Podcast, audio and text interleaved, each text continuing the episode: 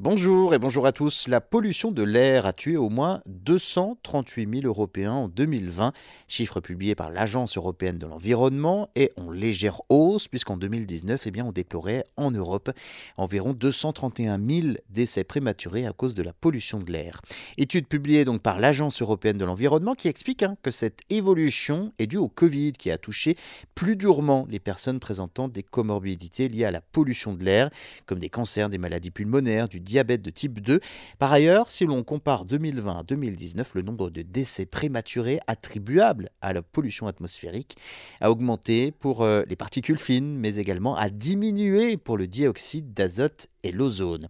Une telle hausse contraste avec le recul constant de ces 20 dernières années, avec un recul total de 45% entre 2005 et 2020, chiffre qui reste toutefois significatif.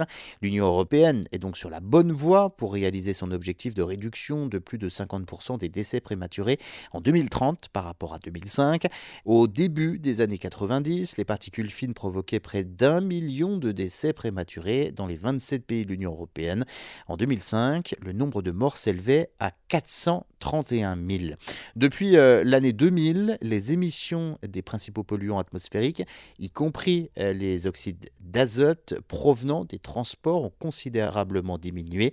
Euh, ça, c'est ce que dit le rapport de l'Agence européenne de l'environnement, tandis que les émissions de polluants provenant de l'approvisionnement en énergie ont eux connu donc des réductions importantes.